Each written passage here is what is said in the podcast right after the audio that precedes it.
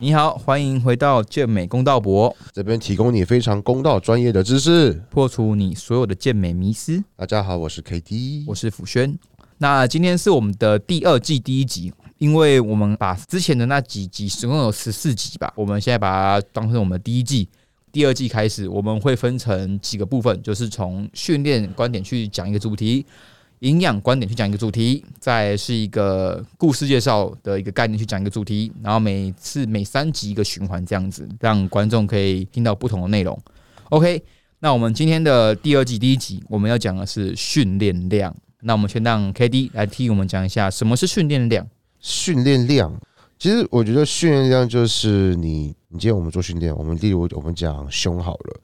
我们胸的话，我们从正式组。开始去做，做到力竭，就是你真的是有认真在做训练的那个次数跟组数的那个量，才叫训练量。这样解释可以吗？还是你要补充一些？觉得你讲的很好。训练量，我们最常网络上看到就是他教你说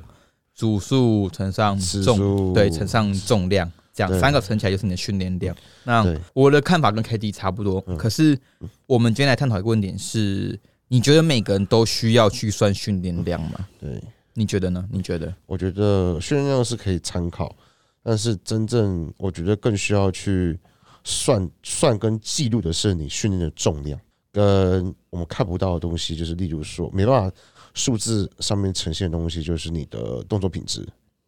对，然后你的活动范围、你的身体的排列跟张力这个部分，我觉得这也是不能或缺的东西啊。所以说，我觉得。应该是训练量个影响你进步的一个因素，但是你不能完完全全只在意了这个因素，然后而忽略其他的因素在。对，其实训练量有时候我都会觉得说，像我的本身，我有一些学生是刚来健身房训练的，就是像你讲的，我觉得一年以我对我来说，一年以内的新手根本不用去算训练量，嗯，你只要训练动作正确，那你一定会进步。因为其实很多人去执迷于训，像你说执迷于重量，因为我要推得起这个重量，我要更多的训练量。可是他们完全没有去注重说，哎，我的动作到底正不正确？对。那你可能在前期，你的确你有累积到很高的训练量，可是你的假设你卧推好了。你都是用肩膀在推，嗯，那你可能推了八，传说中的水平胸推吗？对对对，啊你可能推了八十公斤，好，你推了八十公斤，可是你基本上你肩膀受力了可能将近四五十，嗯，那你的胸实际上根本没有多少张力，那我们这样去算那个训练量意义其实就非常非常的小，对吧？讲讲讲到胸推，我不知道最近还是很多人不懂那个，就是不知道那个胸推的时候头不要抬。哦，你讲，你讲，就是就是，呃，我那天看国外的一个很有名的教练，他在 PO 说，就是我们说胸推的时候头不要抬。然后我分享出去，其实 IG 收到蛮多讯息，就是说这个跟我们平常做的不是一样吗？为什么不能抬头？我整个就有点小傻眼，我就想说，我以为大家都已经进步了，结果没想到很多人还是认为说胸推的时候头是要抬起来的。对，因为你头抬起来的话，其实会影响到你的整个。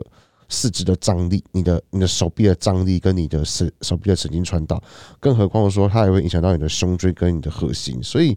我其实，在做胸推的时候，我是非常不建议去把头抬起来，尤其是很多人每推一下头都要抬一下，每推一下头都要抬一下。你有看过这种情况吗？有时候在做很大重量的时候，你头一抬起来，你会用到斜方肌，然后斜方肌在一瞬间拉到。对啊，就就你的体验下就是重了。对，所以其实这超这超级不舒服。就我曾经很早以前，我有我有这个案例，所以我会觉得干那超不舒服的。对，然后所以，所以我觉得就是大家可能都忽略掉了动作品质这件事情，的 focus 在训练量跟你的重量，就是甚至只专注在你的力竭，但是他们都忘记了你的动作品质是在什么样的情况下，还有你的身体排列。没错，没错，我们会觉得说训练量重要，可它就真的像可以讲，它是辅助而已。我不会去精算我每次的训练，我不会说我每天每天然后去统计出来，我每周都一定要进步。我可能会去看说重量，说哎，我今年上半年我推可能七十，那我今年过完了，我拉变成七十五、八十，而不会是说哎，我每每一次训练我一定要七十七十二、七十五、八十这样，每个每个礼拜都要进步，不管怎么样都要拉进步，不会每个礼拜都要进步，蛮好，欢迎在 on cycle 咯。对，我我觉得就是很多人生活的迷思，哎，干我我要一定要推起来，这个其实有时候更高的风险是你会受伤，或是让你的对神经过度疲劳。如果你的重量已经停滞两周了，而且是能够达到同样次数的，例如说我七十五公斤，我推十下三组，我连续两周都达成了这个目标，我觉得你在第三周的时候可以稍微加个二点五，嗯这个是比较保守，让你的训练量往上堆的一个方式。因为你还要考虑到是说你的前一天睡觉，你最近的饮食习惯，最近是不是工作压力，或者是你的情绪，我觉得这都是很多影响你的因素，它不是单单只有训练量这么这么简单而已，因为会影响你的训练的有很多东西，所以我觉得很多因素都要参考进来，而不是单单只有考虑到哦，我觉得训练量怎样怎样怎样怎样，然后你都没有还有考虑到说哦，我这边只睡四个小时，你每天只睡四个小时，你那个身体根本恢复不过来，那你这个重量最好是会进步，了不起。对。然后还有说，呃，第二个讨论的点，你们觉得训练量要越高越好吗？应该是训练量应该到一定程度它就会下滑，它就是呃到一定程度它就会往下掉啦。我讲一个例子好了，很多人会说，哎、我今天我的训练重量可能上不去了，我就嗯来把组数增加。对那我可能一开始我做的是五组这个动作，后面变我接近一个动作都做七组，嗯然后每个五个今天练完五个动作，全部都七组，嗯然后把训练时间拉得很长。嗯那我可是我说，哎、我这样训练量整天的哇，训练量变得更多了。对那你们觉得这是个好方法吗？训练量变那么高这样子？我我觉得其实他只想要往上加，他撞到上不去，会不会是因为他的组间的休息不够，或者是说他身体其实已经在代偿了，他不知道，那身体的排列模式是跑掉的，所以他根本上不去了，或又或者是说他的身体单侧边失衡。导致说他重量上不去，这其实都是都是一定会影响到的东西。所以你的重量上不去，你一直往上堆组数，我觉得帮助并不是很大。你应该是要去看说你的身体排列、你的动作怎么样，或者是最简单就是你的组间休息是不是太短了？因为我最近有接到一些新客户，我都问他们说你组间休息都休多？他说一分半、一分钟，我就觉得哇，这个对于你的充血来讲是很有帮助，没有错。但是对于你的力量、对于你的刺激来讲，其实是我觉得不是很大的。对，所以我都会比较倾向于推荐休三到四分钟。真的休息好，你已经不会那么喘了，甚至你已经不会喘了，你可以非常稳定的呼吸的时候，我们再来去做一个正式的训练组。我觉得这个是一个比较简单明了的方式。那如果说你今天哎、诶你休息也休到了，但是你的重量还是上不去，那你可能就要考虑到说是不是动作排列的问题了。嗯，没错。对，那这个可能就是要请教练或者是治疗师看，因为动作排列往往出问题之后，慢慢的就是会有疼痛的情况出现。嗯疼痛出现的时候，就是物理治疗师或者是那个医师介入了嘛。对，那再来的话，就是我觉得还有一点很重要的，就是你的活动范围，你的活动范围有没有办法去拉开来？其实应该讲，就像这个应该就是张力了啦。张力如果你不够的话，你都是这种短行程的，其实相对来讲也是容易限制住你的发展。对，那再来的话，我不太相信说你的组数往上堆，你的重量还是可以维持在那边。对，如果你的重量可以维持在那边的话，代表你真的是做太轻了。对你，你的重你的组数往上堆，你的疲劳度一定会上升，你的重量一定是会往下降，次数往下降的。没错。对，K D 刚才其实讲很完整，然后补充一点就是，K D 刚才我前面一开始就说，训练量应该是在维持到一个慢慢达到一个高峰之后，会慢慢往下坠。那其实这是符合我们一个周期性，对，那我们的训练量一定会慢慢提高。可是像我们的组数，我们刚才加加加，组数应该有个上限，我们是在一定的组数下去逐年提高那个机械张力、重量，那去让你的整体的训练量慢慢提高的。嗯，所以你可能说你的训练量最高的可能是四周好了，你四周训练量都排到最高，那你可以慢慢的排个低漏，让它慢慢的修复，让神经修复也让身体修复，神经疲劳跟周围疲劳都可以慢慢下降。那我们再慢慢的进入一个新的周期，慢慢把训练量拉起来。但大部分人除了不太会做这些安排、周期安排以外，再就像 K D 讲的，就是动作。其实很多人的问题讲白一点，都是动作上的问题比较大。可能很多人的观念里面，卧推就是卧推，他不会有什么技巧来更好，这些嗯就是觉得说，哎、就是推起来就好。对，但其实一个动作，我觉得它可以延伸到很多面向去看节奏，或者说你的一开始起始点、肩胛骨的位置，那些都是可以去透过观察去调整的。因为像我觉得最常见到的卧推，然后讲我讲卧推好了，卧推最常见到的情况就是手腕，手腕是翻掉的，就是嗯，做一个后折动作的。那手腕后折的话，基本上你的肩膀也就会产生一个内旋，所以你的手其实不会是在七十五度外旋的情况，它反而会变成是水平内旋的情况。嗯，再来的话，基本上你水平内旋，你的肩胛骨一定是耸肩，那相对来讲就是不稳定，所以你在下来的离心的时候，下来的时候一定是往后夹的，导致你的肋骨其实是在做一个 arch 的情况，就是等于是核心是被核心被拉长，核心被拉长，然后你自己在挺胸椎对，你是肋骨会随着你离心下来的时候，然后肋骨会越来越越撑越大，所以你看你的核心被拉很长，对这样，这个是非常常见的，就是会卧推会出现的问题。我我自己的解决情况就是先从他的手腕，然后肩膀，然后核心去做调整，就是慢慢的这样调调调调调调，基本上他的重动作品质一定会进步。背的部分的话，就是很常见的，也是他的手腕是不会出力的，他的手不会，他变成是用他是用手指来勾在他的单杠上面，或勾在他的握把上面，导致于他的肩膀是没办法做一个很好的内外旋去做收缩。再来的话，又是一样，也是胸椎的问题，他们会过度的去过伸他们的胸椎，对，然后至于说他变成是说一直夹肩胛骨上去，他不是用他阔背的力量上去了。对，那下半身的话比较常见的就是他的膝盖没有去做一个刻意的往外撑开的动作，他们大部分都是直接就是膝关节直接蹲下去，所以会变成有点膝盖内扣的情况，然后骨盆骨盆扎眼嘛，这是最常见的情况。所以这些其实都是你可以去观察到说你的动作品质有没有到位到位的一个算是一个方法，应该说检视的方式，检视你自己动作的方式。其实看见 K D 讲的就是很多细节，一个教一个教练或是你自己是训练者，你在动作中，你可能认为的深蹲、卧推、呃引体向上就是上去就对了，对可是其实从手腕好了就可以影响到你的呃每一个关节，它都是问题，通常都不会出现在你的疼痛的位置疼，痛位置，而是在附其他的地方近远端。对对，所以其实很多细节可以去探讨。那其实很多时候，你只要稍微改那些小地方、小小问题，那你就可以让你的重量慢慢往上提升。对所以这就是为什么最近我们一直说，哎、动作品质很重要，而不要去一直无谓的去计算训练量。然后去加你的重量，对一直去盲目地加重，然后加到就是受每个人身体好坏是不一定的。有些人他身体素质搞不好很好，他可以一直加加加加加，就是用那种钓虾的方式拉硬举，可以拉到三百多公斤，让他不会爆的。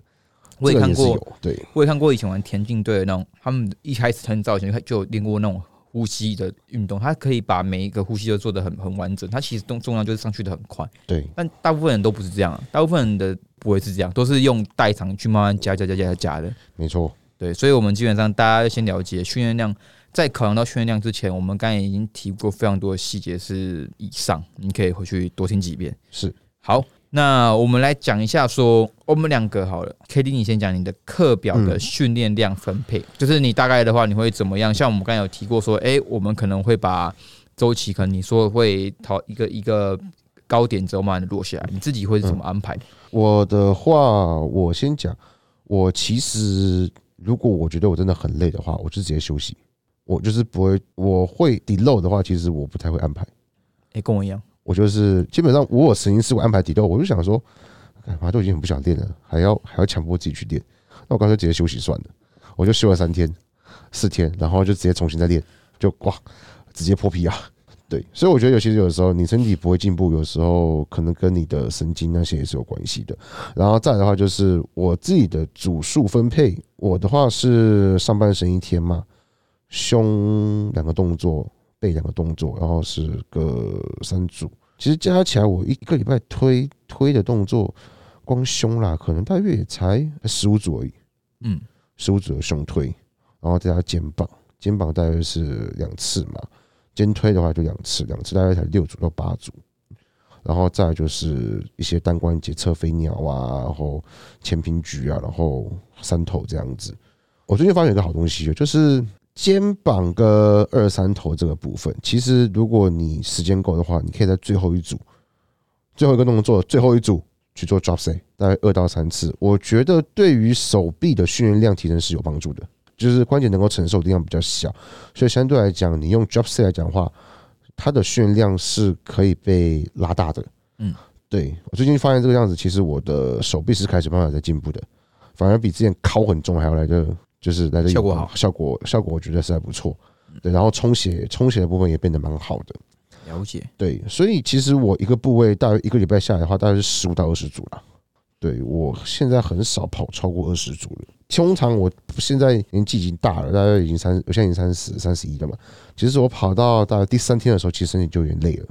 就有点懒懒的，不太想动。我像我讲那个，如果我今天说我排到很累、很高的时候，我要怎么去降？我也是跟 K D 一样，我也直接不练。我会觉得对我来说，如果去训练，我要抓一个五六十帕的重量，嗯，一我很难抓，二我会觉得我会浪费时间。对，那我不如不要练。那我可能，可是我会一样走完我当天的有氧步数，对，这些我会去走完。可是其他我就真的都不做。我自己本身的话，其实后来改成第一次我听到说，呃，一个部位一次训练都是十到十二组，像我发文那样的上限之后，我自己实际练下来到现在，其实我会认为说，的确，我现在也没办法去叫我做到可能一次练个二三十组的一个部位，我也做不到。那我的一个部位。一周也大概都是十五到二十，十五到二十，而且是少部分才到二十。对，可像腿，对我来说，我会觉得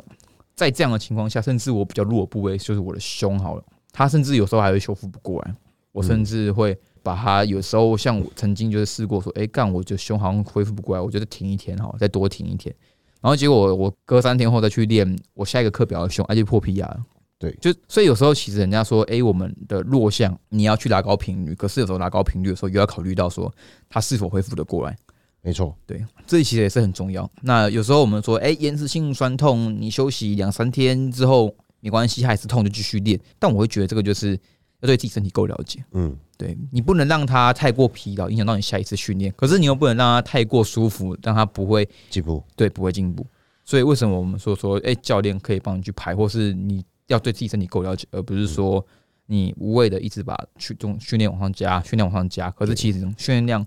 过多的时候，会影响到你去整体的训练重量。没错，那你久了之后其实也不会进步，那会很疲劳。就是主要是疲劳啦，就我觉得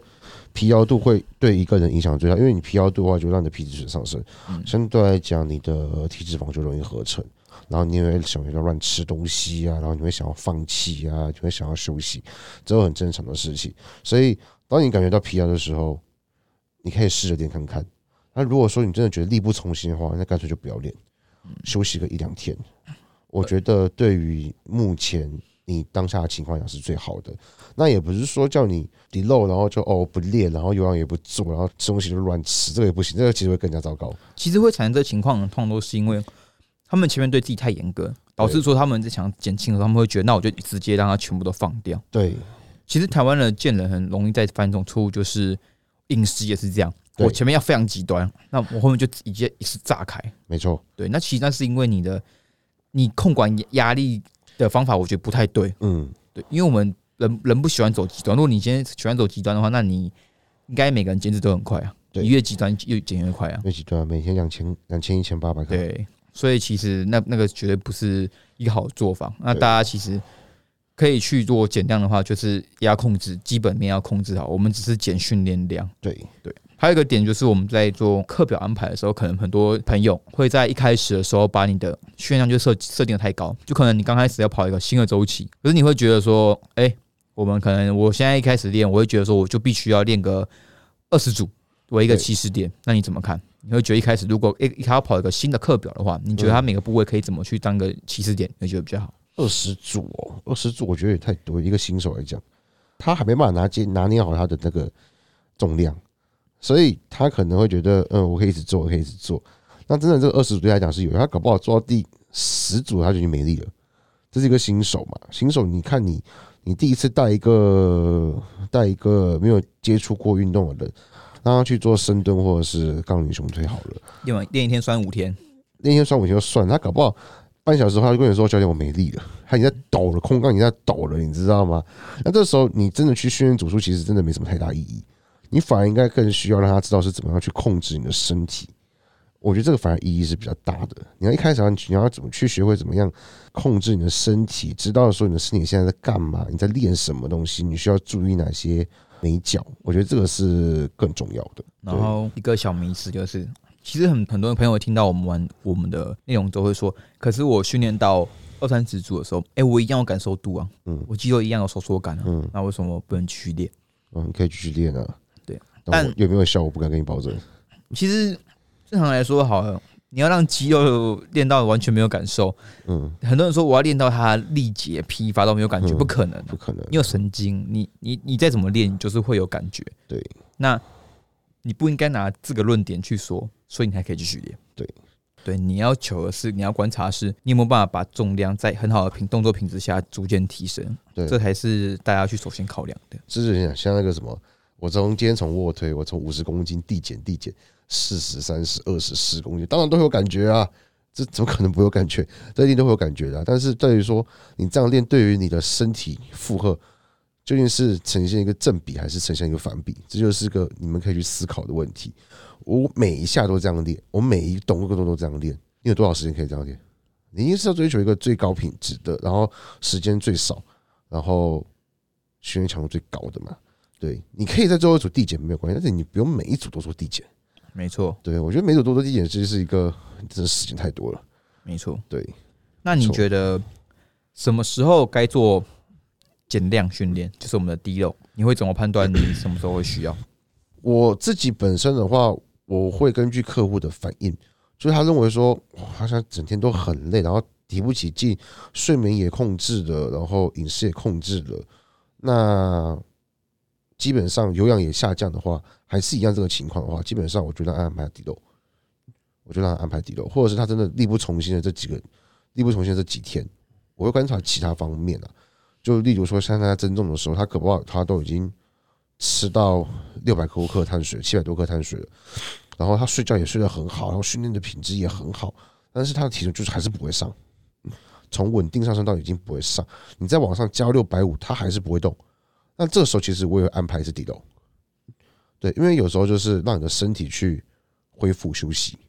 对，所以我觉得安排底漏的要观察的东西很多，通常是在你没有停，你通常是在你已经停止进步的时候去安排底漏，我觉得是一个最好的方式，最好的时间点了。那像我自己的话，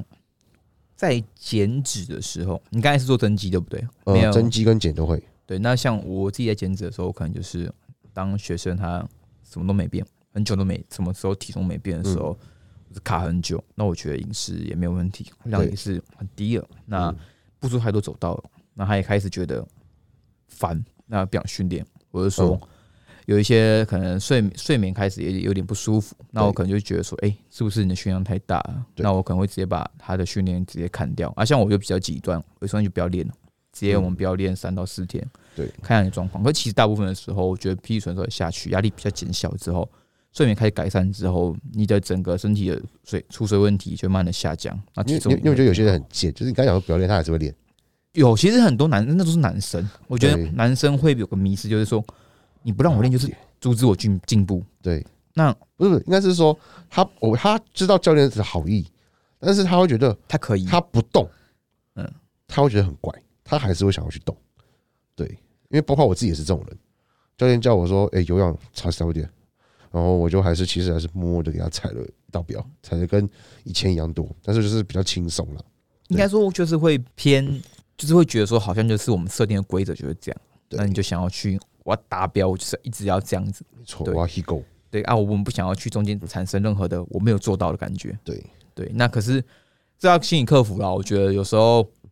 虽然你你可能教练今天叫你做这个决定，嗯，诶，你可能不做，你也会降体重，你也会慢慢的掉下来。对，可是他他这么做安排，那他他一定有他的用意，他可能会觉得说，诶，他的经验来观察，这是他教过这么多学生以来，诶，这样解决会比较好。没错，对，所以可能大家就是自己斟酌，或是跟教练沟通一下。对，你可以 OK 先跟最主要我觉得是，如果你有教练的话，就是跟你教练沟通一下了。没错，没那错，如果没有教练的话，你可以跟你一起训练的好朋友沟通一下，看看要怎么做会比较恰当。没错，没错。那如果你真的没有朋友，也没有教练的话，你就可以稍微静下心来思考一下，要不要试试看这样子做。对，基本上一个道理，你都没变，都没改变的时候，你必须去寻求方法改变，对，绝对不是绝对不可能是照着原本的东西继续跑，它就有进步。对，然后渴望它会突然出现一个神奇迹，就进步了。对，没错，我觉得这就是一个大家会去期待的东西。但是，就像今天我不想要工作，但我往往会期待我想要中乐透。嗯，对，或者是说今天我我我都不努力，但是我想要让我的工作升迁，这是不可能的事情。对你一定是要有所改变，你才有办法让你的你想要的东西去获得。就像讲个讲贴切一点好，讲减脂好了，对，很多人都已经踩量吃超多，嗯，那他们还瘦不下来，他们会觉得他们不愿意面对说你没有处于热量赤字，他们会卡在说，干我就踩热量赤字，他一定会在某一天下来。对可是可能直到比赛的前一天，他都还在那边。啊，好惨，这好这好惨哦！比赛前一天都还在那边，那那他到底在干嘛？他真有耐心呢、如果我那时候持续踩下去，嗯我觉得也不会比较好啊。就是你已经发现你没有在动了，对啊，然后你就还是继续一直踩，然后看那个体重一直越来越，哎，奇怪，怎么都不会动，那个压力很大哎、对啊，啊！可是那时候就看到那个跑那个登阶机上面的数字一跳，哎跳，哎哎不对，不可能！我因为我已经踩到超过我今天吃的热量，有些人真的是踩很多，可是不会动，那这肯定就是有问题。可是大部分那时候的的选手或是减脂人的心态都会是觉得、啊，没办法，只能继续踩。在剧场，对，就之后这时候其实叫他们加流量是没有人愿意加的，对他们都会怕，对啊。会，不会加就爆了？对，加了就喷上体重喷上去这样子。对。啊，所以应该说要跟各位朋友或是见人讲一下，就是如果一个一个事情都没变的时候，我们应该要积极的去寻求改变，对。对，去把这个问题解决。没错，好，那我们今天的内容就是训练量，我们现在的主题都会去比较深入讲解，那我觉得也会帮助到有一些可能会对这个主题有比较多疑问的人，可以比较全方位的去帮我们解决他们的疑惑。我们尽量不要讲到快睡着了，呃，对对对虽然我先，快睡着了，哎、不会，我们 我们才讲三十分钟而已。三十分钟，好，那安排个小话题嘛，就是最近不是我们台湾有一些选手出国去比罗马尼亚跟西班牙哦，的，诶，西班牙一场职业赛嘛留下没错，没错，然后亚瑟、苏喜俊还有杰克。呃，啊他们两个是比一比赛，然后杰克嗯是比的是二一二的。对对，那我们当然就是希望说他们能够带卡，然后顺利回国啦，就是可以把两张卡拿回来，然后业余呃业余转职业，然后职业拿到好成绩，职业进奥赛。职业进奥赛或是累积一定的积分这样子。因为其实我觉得业余，呃，这边插个话，其实业余赛你真的进的进到职业赛之后，其实职业赛你要能够进奥赛，那个积分是要要去拿要去拿积分的。那很高、欸，我记得就是如果你今天都不是拿第一名的话，你要打好几场。对，而且你拿好奖可能是那种二三名那种对对对对去累积下来的哦。所以很你会发现很多选手他一年下来整个赛季都是在跑来跑去就是跑来跑去、飞来飞去比赛的。其实我就觉得那个真的是职业选手，因为就是训练、吃饭，然后睡觉，而且要克服那个地区的时差跟身体的储水问题。比完可能两个礼拜后还有一场，他们要为了要冲那个积冲积分，或者是要冲全全场总冠军，就是冲那个第一名，因为他们只要基本上你只要有一定的程度的职业赛赛事，你拿第一名的话，都可以直接进奥赛。我觉得最最难的是最累的，真的是 B B B B B B B，因为通常每年十月是奥赛嘛，对，十月九月奥赛，有时候是九月前两周三周哦，才拿到那个才拿到那个资格的，然后你没没办法休息，你要是要直接比奥赛，其实我觉得那个真的是好累，可是就是那个、啊，那个真的就是职业，真的是职业选手。我必须坦白讲，那你如果说今天你有心想要朝健美这条路发展的话，其实我觉得这个是必须要能够去承受，你必须要去习惯的事情。因为我们我自己现在也是在习惯这件事情，就是我是要能够一直比赛的，但是我的身体状况跟我的心理状态是要能够一直去承受面对这些事情的，而不是说一比完赛就哦乱吃暴肥。我觉得这个是不是很好的一个态度。就是你当选手，当就算你你想要当职业选手，你就要提前有那个心态。对，没错，总不可能说我当了选当了职业选手，我才有那个心态，这不太可能吧？如果你当到的话，你才有没有心态，那其实你也不太可能会变职业选手啊，因为你对，没有那个心理素质啊。没错，我觉得就是心理素质影响，对对，就是自律啦，真的是自律。大家其实可以多支持他们的折扣嘛，他们的自己代言商品，因为其实他们这样出国比赛，他们根本没有办法有额外的经济来源。对那出国就烧钱嘛，所以其实大家如果觉得不错，你就去用他们的折扣嘛买他们的商品吧。对，好，那今天就到这里为止了。好，那喜欢的话，一样帮我们留言，呃，五星评价。对，有问题的话随时留言。分享，没错，没错。对，好，那我们下次再见。再会啦，拜拜。